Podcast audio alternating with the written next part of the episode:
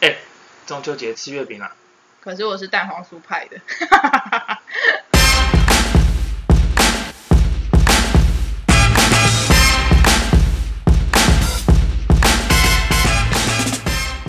嗯，快要中秋节了，你最近有吃很佳节气氛的东西吗？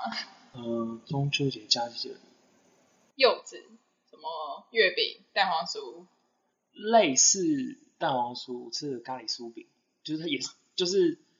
中秋礼盒里面会出现。中秋礼盒有咖喱酥饼，哪一家啊？我不知道，你不知公道？公司发的，就是我拿到的时候就是咖喱酥饼，它里面全部都是咖喱酥饼。没有它就有各式各样，还有蛋黄酥、绿豆碰、广式月饼，然后就什么样的哦月大饼礼都包有。对对对对，其实现在别人送礼到就是家里或是公司，它的月饼礼盒里面都是有一些有的没有的东西啊。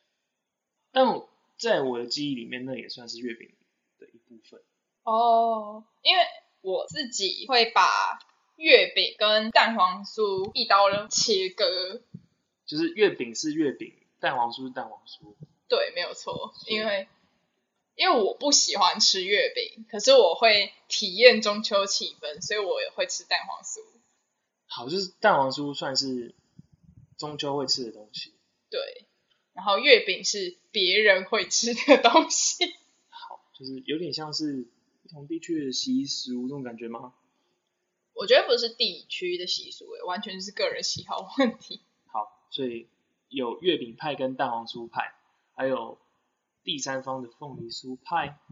然后跟像你刚刚突然说的咖喱酥饼，或是可能绿豆碰之类的，我小时候是中秋的确会有人送新东阳的凤梨酥礼盒，哦，这么久以前就有。然后我很喜欢吃凤梨酥，那你是冬瓜派的还是土凤梨酥派的？我是冬瓜派的，我是冬瓜派的，对。可是土凤梨酥我也没有很排斥，但是我唯一不喜欢吃的就是维差山 丘，维差山丘的土凤梨酥我不喜欢，口味其实没有到特别好吃。这个批斗是完全是百瑞的部分。如果就是没有，我没有讲哪一家的维如果差，就维差维差好不好？好好好，对对这对，边应该会剪掉。不会不剪不剪，这里面在剪。好，那呃，像刚刚讲的，我我自己的分类啦，就是月饼，然后蛋黄酥跟凤梨酥，然后像刚刚突然衍生了很多支线，虽然也不到意外，可是我觉得还蛮有趣的。然后我自己不喜欢吃月饼的理由，是因为我印象中大部分的月饼都偏甜，然后又油，然后有一些它是咸口味的，可是我也没有很喜欢。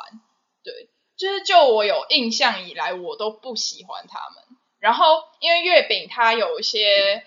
会，就有点像粽子，就是粽子是不是有些会做越来越高级？对，然后就里面开始包一些很夸张的东西，然后它越价格越抬越高，就是这让我很匪夷所思的部分。哦，我知道，我最近有想要买中秋节礼盒，然后我看到超级无敌贵的月饼，四颗要两千多块，哦，四颗哦。那边包了什么？然后有两种口味，一种是什么榴莲，一种是榴莲，然后好像是什么什么叫什么三王榴莲还是什么，反正就是很贵的榴莲。然后另外一种是黑巧克力、白巧克力，就是高级的食材在月饼里面。但其实这对我来说不太像是月饼，我嗯，不知道哎、我不知道，反正那个月饼礼盒真的是让我震惊， 四颗快两千块，一千八百多一千九吧，好像是某家饭店。哦，对啊，我觉得像这种大部分都是饭店推出的，就还蛮特别的啊、Google 的搜寻，中式有四大类的饼，一个是广式月饼，然后潮式月饼、苏式月饼、京式月饼，然后我们在台湾大部分知道的都是广式吧，就是方方的，然后压一个，通常都吃广式吧，呃，对，方的或圆的。对，其他类的月饼，说实话，我在台湾真的比较没有看到，也可能比较没有去注意啦，因为呃，我就不是我就不是很在乎月饼这个东西。 好，对，然后刚刚聊到就是很贵的月饼这件事情，我觉得很有趣。我还查到一个资料，就是大概在两千年左右，月饼它越来越是一个被炒成奢侈品的东西。两千年被炒成奢侈。，对，然后你说是原主雪饼，我我我不确定是不是原主 雪饼， 我小时候超爱吃原主雪饼的，因为它里面是包冰淇淋。就是中秋节吃月饼，你说、哦我想要吃原主雪饼，然后它里面是冰淇淋，然后外面是马吉皮。那它有超贵吗？呃，相对来说的话，它算是蛮贵的哦。一颗大概落在我有点忘记了，但我印象中那个时候的物价是比一颗小颗的广式月饼大概是三到四倍的钱。哦，我印象中是这样，但我我已经很久没有吃广式那个腌煮雪饼了，有段时间。嗯，因为它叫做冰皮月饼嘛，还有一个好像有一个专有名词，如果是外面是糯米，然后里面包冰淇淋的它也有也有外面是类似像饼干的那种，饼干。对，反正原主雪饼是一个，我觉得就是它是一个特殊的产品，哦，它已经算是创意类的那一派了，对，哦，对就是但它非传统式，但它打主打的就是市场，也就是比较高级的市场，嗯，嗯比较，高级，就是它还会送玩具，还是还是健达出奇的吗？对，可是他他送的玩具很好哦，他送的玩具是是那种，我记得有一年送的玩具是你可以穿在身上的，然后还有附一把枪，就是你可以玩射击游戏，真枪吗？ 然后我先问，不不，不就是就是镭射枪，就是它会发射镭射的讯号，只要对方身上穿的接收器有接收到的讯号，它就死了，然等一后会下，发出声很光效果，很高级很耶，高很高级，很高级。所以他卖的其实不是月饼，他卖的是神附属品吧？呃，我不知道，因为单卖月饼也是不便宜，哦，所以那个礼物还是要另外买的。那礼物是你要买礼盒级才会送。天啊，对就是要买一个，就是你还要花一个额外的，也不算额外的钱，就是有点像你买偶像 CD，可是你要买到一个惊喜豪华包，你才能拥有一个限量的一个就东西，有点像是说买到一个额度，就是会送送礼那种感觉。太惊人了。对，我查到的比较不是在讲就是额外礼啦，就是我查到的是，呃，这边写的是说，像中国政府在二零零五年的时候，就是规定说月饼成本，呃，包装的成本不可以超过月饼价值的二十五趴， 就是它可能会在它的包装做了一些是巧思，不能变成有点像是买椟还珠这样子吗？嗯，好像也不因为太因为对。它是一个可以做成年节礼盒的东西嘛，对不对？对，所以一些政治或者是财商类的高官，他们会互相赠予这些东西，所以会变成导致有一些收贿的嫌 疑。然后你你说哦，我的礼盒外面都是用支票包成 的哦， I don't 用 know 支用填名字的支票做礼 盒。之类的，我没有看哇过。哦，对，嗯只是他还特地写了一个这个这条法律去限制这件事情代表，因为那个时候我应觉该得蛮是那个，猖獗的我觉得是那个地区的文化啊。现象，那哦个那个地区的现象，台湾应该没有这种法律吧？我不确定，只是我觉得就是特别写出这件事情，我觉得很有趣。那我觉得应该是大陆那边应该是为了防止收贿，台湾这边如果有类似的法案，我也觉得不会是为了防止收贿，是会为了就是消保法之类的关系。我卖月饼，可是我就是主打我的包装， 主打我的包装之类的，然后我可是我的包装就是太离谱这样子。这有点像东敲西击的感觉嘛。呃，我还查到一个资料，然后就是在讲说，有点像中秋节吃月饼的来由，是因为朱元璋偷偷摸摸，然后里面塞像那个幸运饼干的纸条，然后集结一些人。不是八月十五杀妲己，哇，你好清楚哦！超清楚啊，就是这个什么？每个人小时候都有听过这个故事吧？我至少我幼稚园跟国小、国中都有读过这个故事，就是然后朱元璋为了要起义，然后又不要让元朝的人发现，所以就把纸条藏在月饼里面，然后分发给很多人。但它其实不算是一个正史，它只是算是一个民间故事，嗯，了解。但其实蛮蛮有名的吧？这个故事我觉得是台北小孩知道，最好是吧 桃园小孩不知这道样， 只有台北小孩才读过元朝轶事，是不是？对。不是因为像你说你幼稚园、国小、国中都有听过的话，我还是我都不知道哦，我还是查了之后才觉得哦，这个东西还蛮好笑的。你确定不是你上课没有专心吗？不是，我是乖孩子，你去问一下你桃园的不朋友要，。好啦，巴德地区代表，好啦，哎越我讲好啦，越我不要小，是你家代表而已，好不好？好啦，好我不烂知道，我不知道，好不就好？你不知道，我不知道，我肯定有人不知道，所以我就讲一下嘛。你你代表所有不知道的人，对对，我代表不知道的人，有这个野史，我觉得很有趣。好，可以。对，但是就是月饼的历史再往回 Move on 推， Move on，嗯对，月饼的历史再往回推是呃唐朝的时候就有一点吃这种糕饼类的习惯，那个时候就其实就有月饼这个东西了。嗯，对，然后因为它就是圆圆的嘛，然后中秋节嘛，月亮圆圆的嘛，吃一下。对， 最好是啦，那真的啦，真的，不我是只你是讲的很简单你，讲的很像什么，就是嗯、就是夜店之类，哎、哟，圆圆的、欸，啊，是饼嘛，吃一下啦，好啦，吃一下啦那种感觉， 差不多啊，超烂啦，就是一个 就是一个，比如说我手上拿这个圆圆的，然后就突然有一个诗情画意的感觉，然后看着月亮圆圆的，就说哦，这个就是他们就是一对的，吃一下。可是月饼有方的、啊，好，我们现在 move on，我们我 们继续，换换换下一我们个，继续。对，然后除了呃月饼的支线故事，除了刚刚讲的，呃，还有关注到说月饼的包装太过度了，因为月饼的保存其实大部分都还是需要去用塑胶外包装，因为这种糕饼类啊它还是很容易就是变质啊、氧化啊什么之类的，尤其有些是做成咸咸食的这种更容易腐坏。对，所以香港就有环保组织去就是提说月饼过度包装的这个问题，然后就是发起少包装的月饼品牌，然后还有一个行动叫做“嫦娥行动”，送人上月球日，不是，反正就是希望大家在过年过节气氛的时候，还可以就是注意环保好这件事 情。对，我觉得现在其实就是除了价钱之外，现在大家选择也很多啦，就像你刚刚突然说的咖喱酥饼，然后呃，我朋友他自己做点心的，他也有就是就是想说就搭个中秋节，他大家只是想吃一个小东西，就是吃柚子，然后配茶吃烤肉之类的那个心情，嗯，就是出了根本就跟月饼或者是任何酥饼不相干的各种礼盒。对对，所以我觉得现在大大家的接受度都还蛮高啊，大家只是想吃一个糕点这件事情。因为现在选择蛮多的吧，对啊最传统最传统，台湾在吃月饼的时候是买那种超大的大饼，然后切着分，哦，你说喜饼那种对，类似那样子。最传统，所以你经历过那一段时间。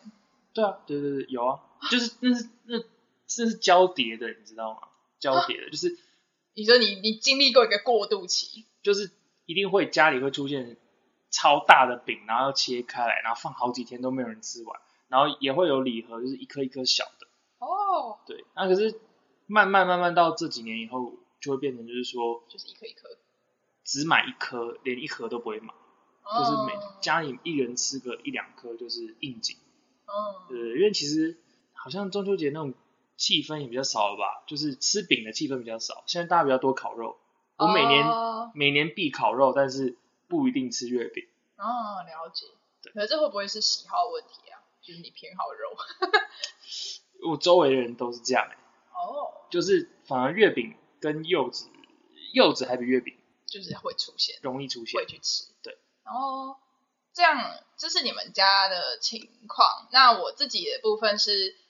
中秋节吃大饼这件事情，我其实没有印象。我只有我对于大饼的印象，但是你们家有吃过？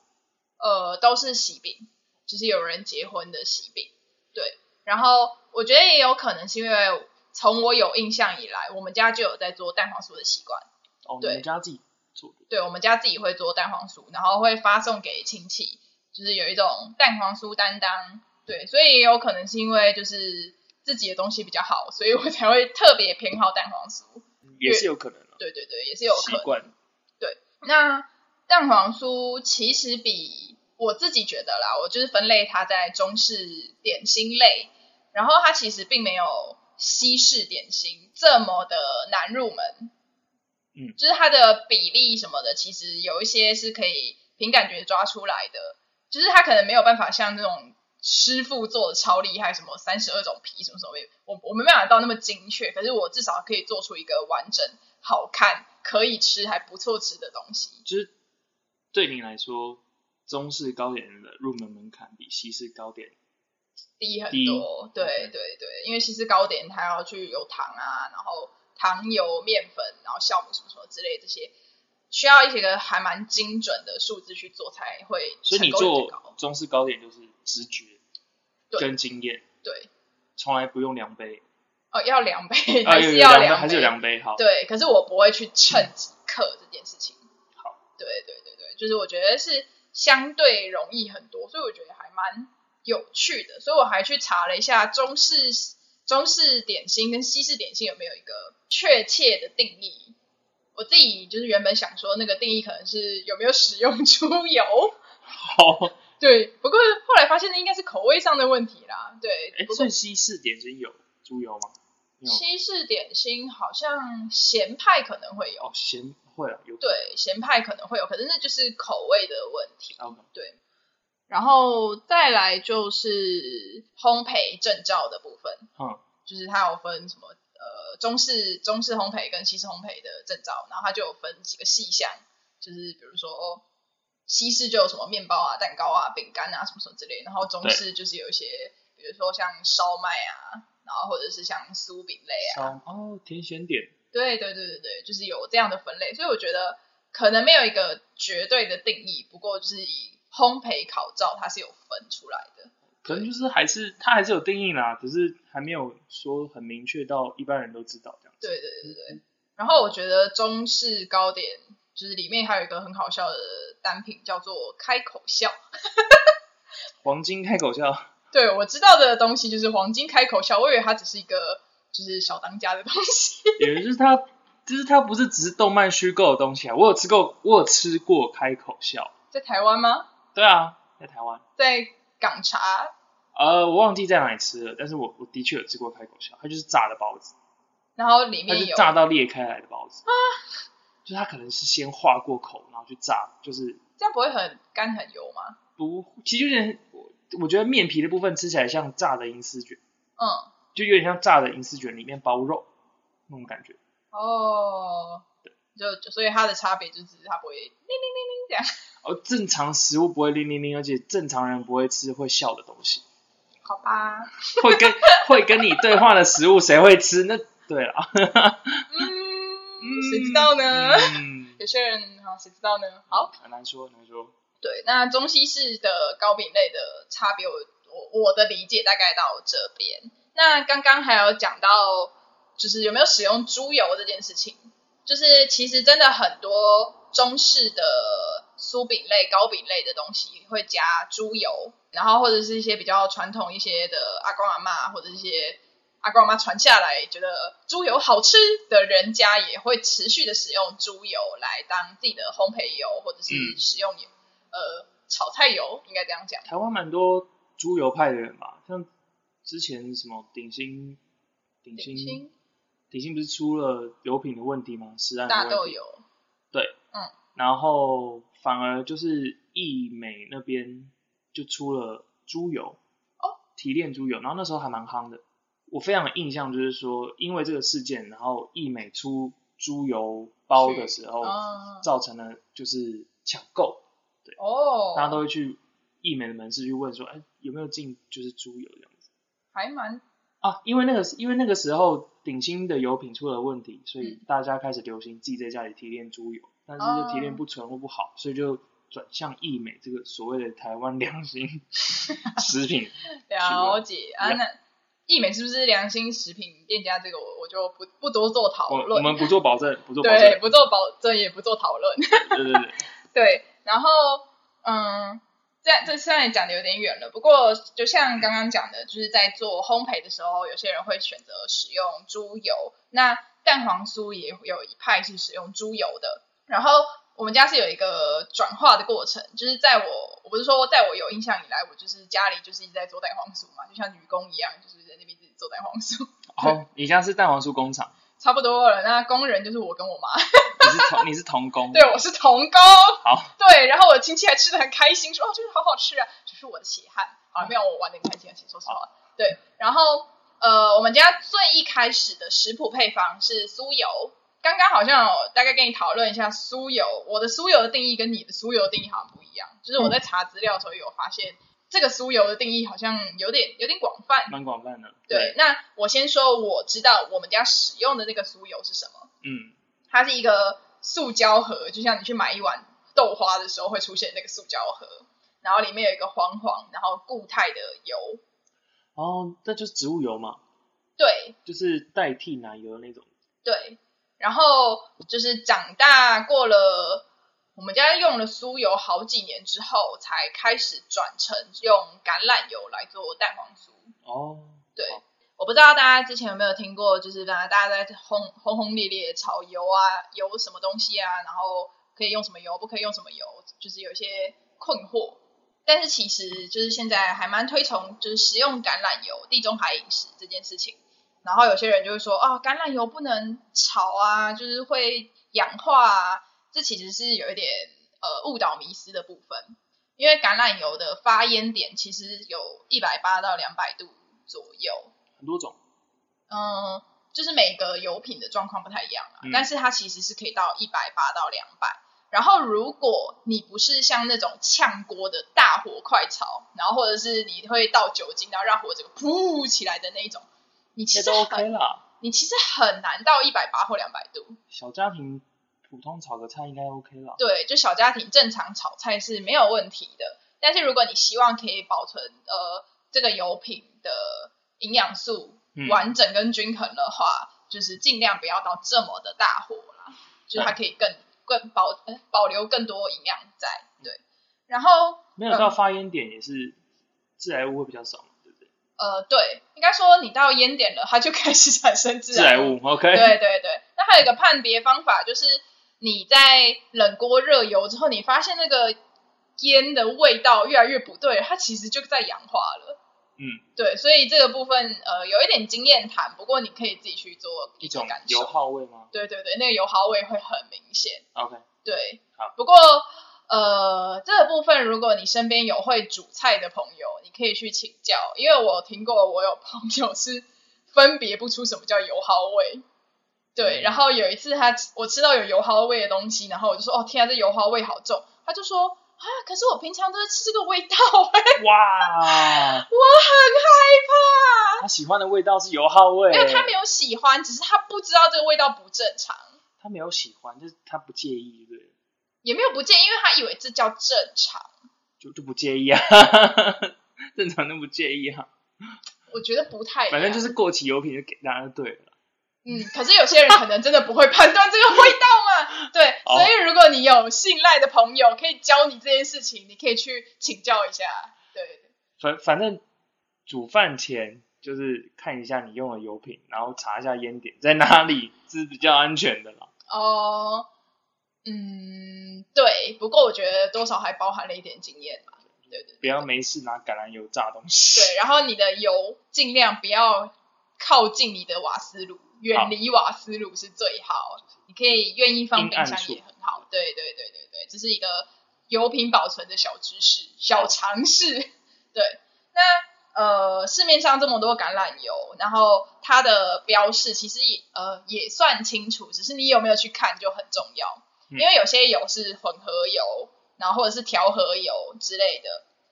然后呃，以橄榄油来说，我们家都是买初榨冷压橄榄油。所以它的标示应该就是会写初榨冷压或者第一道冷压橄榄油之类的，然后英文就会写 extra virgin，对，然后这个是就是最没有去经过加工再制的油，最纯的第一道的油。 Extra virgin cold press，诶，对你英文真好，初榨冷压橄榄橄榄油，对是吗？对啊，初榨冷压橄榄油，对。再来的次等油，它就叫做纯橄榄油，就是它是再经过一道加工了，好它就会叫纯橄榄油。所以你不要看到纯，你就想说哇，好纯的橄榄油啊！没有，它已经是加工油了。加工油还是它是它加工油还是有掺别别的油？呃，它是就有在经过一道加工，对，就是不加是工不还是是提产炼是吧，应该算提炼。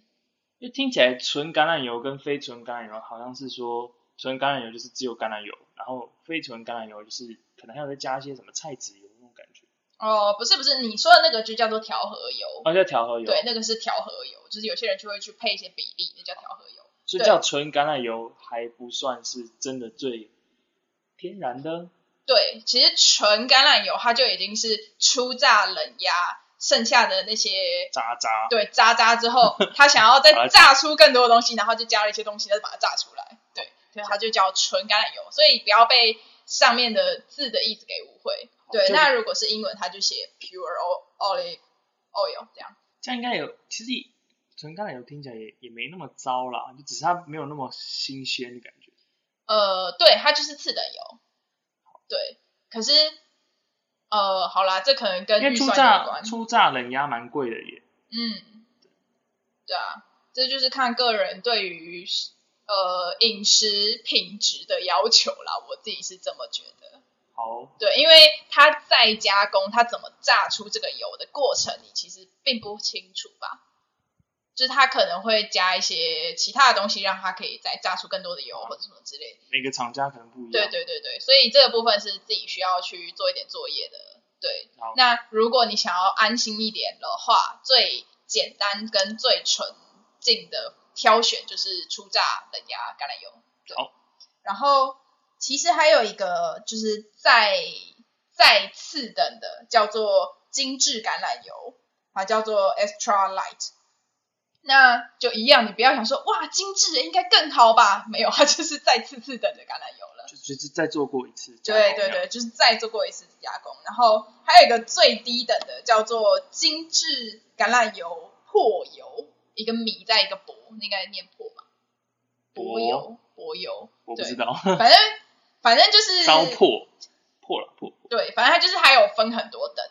那如果你想要安心，然后最不想要花脑袋的，就是挑选初榨冷压橄榄油，然后再来一个很重要就是挑选品牌，信任的品牌。嗯对。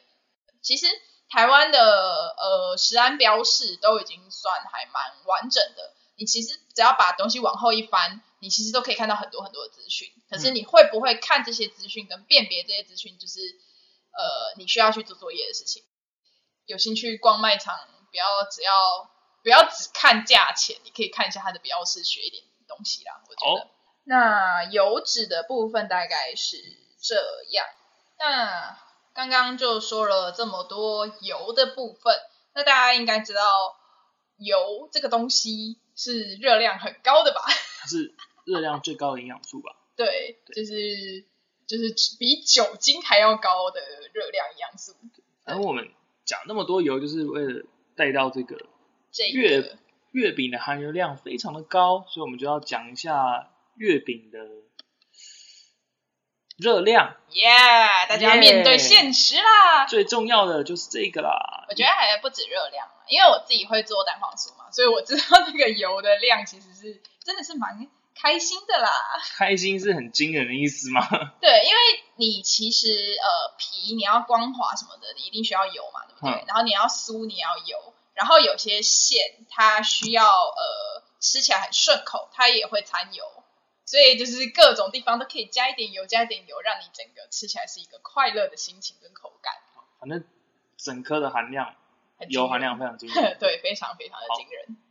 好，我们这边看到的就是热量其实是一颗凤梨酥哦，四十五公克，它就有将近两百大卡。然后传统的月饼，它一颗四十八公克，也是将近两百大卡，一百九十九大卡。但是可能是因为蛋黄的关系，所以双蛋黄的广式月饼，它就会热量非常的高。它一颗一百八十五公克的话是七百九十大卡。啊，蛋黄热量很高，这我没有研究过。就因为是咸蛋黄嘛，那其实如果以公克数来算的话，他们每一百公克的热量其实都是差不多都是四百嗯，四百四十左右上下，所以应该是每一颗的分量不同的关系了。哦嗯，对。可是呃，我我自己知道的啦，广式月饼都还蛮大一颗的，对对。然后蛋黄酥，哎、不是蛋黄酥，凤梨酥就相对体积什么的就比较小一点，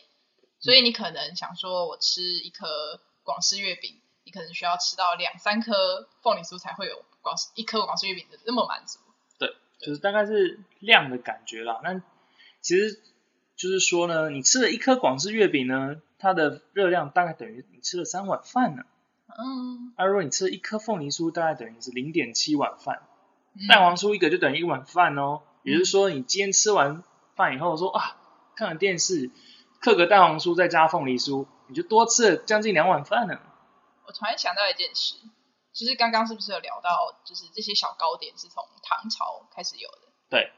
对，唐朝那个时候的美学，就是胖胖胖的人，胖胖的，这是这是有关的吗？ 只是有 关啊，我知道，就是说大家吃完饭以后说啊，赏个月，然后增个肥，对，就是吃吃个个肥 吃个吃个嘴馋的小东西，然后对。可是其实它的热量都非常的惊人，他们的扣打很足啦，所以可以多点这样的习俗是没问哦，题的。是这样的吗？我猜啦，那它的热量高的部分，我觉得除了油脂，这是不容置喙的部分之外，它有些还是糖，它含糖量应该也算高，就是它的馅料只要是甜的都还蛮高的。对，所以糖分的摄取这部分也要注意一下。然后有一些月饼是呃咸口味的，它的钠含量也不低，对，所以这部分也需要注意一下。咸口味的钠啊含量哦，对，这也是可能要去注意一下。所以它其实热量呢？啊，那热量咸口味的一样啊，它的皮还是油啊。哦，好，也是很也是很可怕的数字，就对了。对，而且它的那叫什么、啊？它的馅里面还是会掺猪油啊，因为香好，是吧？理解。对，所以就是你在呃，你可能烤个肉，然后吃个柚子，然后再吃个月饼，它其实可能就是好几餐的热量了。我靠，我刚吃了卤肉咖喱碰，好开心啊！那你七有？十克一颗就三百一十二大卡、欸，哇哦！ 那你刚刚重训多久？ 不要提了。那我告诉你个秘密嗯，在你来之前，我吃了三颗月饼。哇，恭喜你，恭喜你！不过我刚刚就是有去 Go Natural 一下啦，哦，好， 对，可能是我的肠胃那个吸收不了，那太油了。没关系，那个月圆人团圆， 嗯，好人可以又团又圆。好哦，谢 谢哦。对，然后我觉得还有一个很有趣的是，就是一样是中秋习俗，就是大家会吃柚子嘛，然后柚子是富含很高的纤维质，嗯，对，所以它是可以帮助你的油脂抓附油脂，然后带出体外，也不是带出体外，就是它可以降低你的胆固醇啦。所以古人这样搭配是有智慧在里面的吗？其实我不确定吃柚子是不是只有台湾的没有习惯吧？吃柚子应该大陆也因为台湾吃吧有在产柚子，所以这件是肯定的。可是其他国家有没有在产柚子，我是不确定。柚子，应该华人世界都会在中秋的时候吃。真的啊？好，那收听中秋特辑下集就会知道柚子是不是大家都有在吃喽。 对，就是我们不知道的资料，我们都会在明年的中秋节明年公中秋节吗？不会啦，我们就大概找个时间把它补上去吧。啊。明年 好啦，我觉得每年都要过中秋节，所以这个话题其实可以一直就是滚啊啦，一直滚，一直滚。对明年中秋节我们就把新的资讯放上去，然后又重复上。好， 有够偷懒，对对，反正刚才讲到一个很重要的点，就是呃，油脂会导致胆固醇，就是你食用的油脂的品质，嗯，你食用油脂的种类，它会导致你的高密度胆固醇、低密度胆固醇的升降，嗯对，因为呃，这有点复杂，不过它是的确是有关系的，对，然后纤维质是可以帮助你降低你的低密度胆固醇的。对，所以如果有检查体检红字低密度胆固醇过高的朋友，可以趁现在赶快吃柚子。对嗯你想要吃月饼，可以，可是不要太多，可是你可以好好吃柚子。先吃点柚子垫胃，呃，对，你可以前后都吃，或者你可以三餐吃。呃先不要好了，我 乱说的，不太要甜了乱。讲话。太甜了，对，不要乱不要讲乱讲话不要乱讲话。不过柚子是很棒的东西，就是对于搭配月饼这件事情，或者是你吃高油脂的烤肉这件事情，是非常好的一个一个 set 一个组合。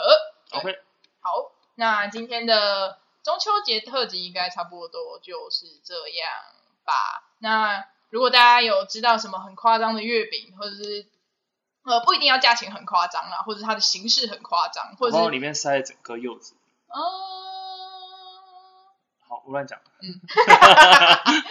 对，或者是或者是什么啊？不知道啊，我觉得现在的人就是千奇古怪百样，只要可以卖出钱，然后搭上季节，都做得出来。所以大家欢迎分享你看过最夸张的 月饼月饼，对，然后或者是你看到你觉得不怎么样，可是它的热量多的夸张的月饼，好也欢迎分享。好，就到这边哦喽。今天大概到这边，好，拜拜。好，拜拜。